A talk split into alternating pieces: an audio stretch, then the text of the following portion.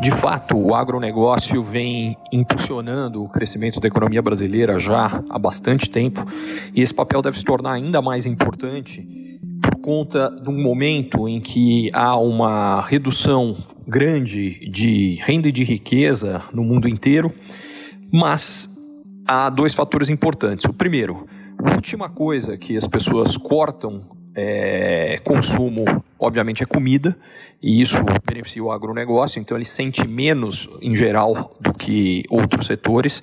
Em segundo lugar, Uh, essa crise uh, causada pela pandemia deve ter impactos econômicos muito menores na Ásia, que é onde o crescimento do consumo do agronegócio vem sendo maior, liderado pela China, mas na própria Índia, que é cada vez mais importante para a economia mundial e deve ter um papel ainda mais fundamental nos próximos anos. Por consequência, é, o agro brasileiro deve sentir ainda menos, até porque se soma a isso o fato que a pandemia mudou o quadro econômico nos Estados Unidos.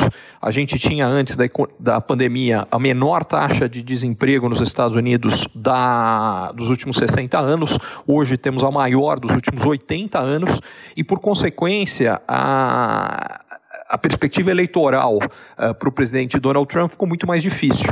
E uh, uma das coisas que ele vai ter que fazer ao longo da campanha eleitoral é uh, deixar claro ou, ou, mostrar de alguma forma ou achar um bode expiatório para falar: olha, a culpa do número de mortes muito grande nos Estados Unidos e uh, do crescimento gigantesco do desemprego não é minha. E o culpado provável que ele vai usar nesse, nesse discurso eleitoral é a China. O que significa que a guerra comercial americana com a China deve piorar. E isso também ajuda o nosso agronegócio, coisa que já aconteceu nos últimos dois anos, mas é possível que esse movimento se intensifique daqui para frente.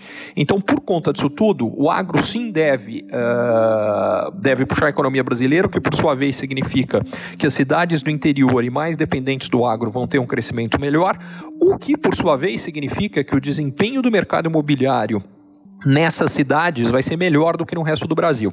E aí vem a segunda parte da pergunta, é se o próprio setor imobiliário não pode ser um mecanismo importante de geração de emprego, e a resposta é sim, mas não imediatamente, porque num primeiro momento, é, o que aconteceu com a pandemia, é que as pessoas ficaram é, mais preocupadas uh, e resolveram postergar decisões uh, de, de investimentos uh, significativos financeiros, como é a compra de um imóvel. Então, com isso, tem um estoque inicial que vai ter que ser vendido antes que a gente comece a ter uma aceleração de novas construções, que é o que vai acelerar o processo de geração de empregos.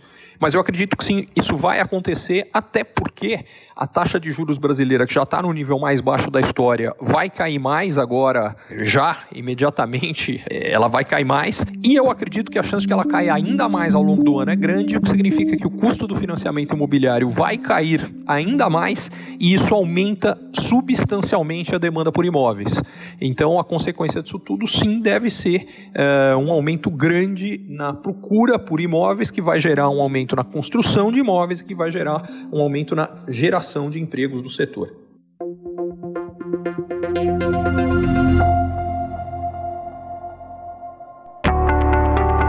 Você é empreendedor ou executivo e você ou o seu negócio tem encontrado desafios para crescer mais, para ter margens melhores, para obter resultados melhores, para sustentar um crescimento acelerado de antes, para conseguir um novo investidor, para conseguir financiamento para o seu negócio, para fortalecer a sua equipe, talvez a mentoria Ricardo Amorim seja para você. Lá o que eu faço é ajudá-lo a entender melhor as transformações econômicas, sociais, demográficas, tecnológicas que estão acontecendo e, baseado nisso, tomar decisões melhores e montar a melhor estratégia para lidar com o seu desafio específico.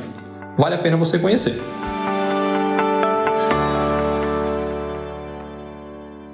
Curtiu esse conteúdo? Assine para receber quando cada um dos próximos for publicado. E se de repente você achar que algum colega, amigo ou alguém da sua família pode gostar também, lembre de compartilhar. Até a próxima!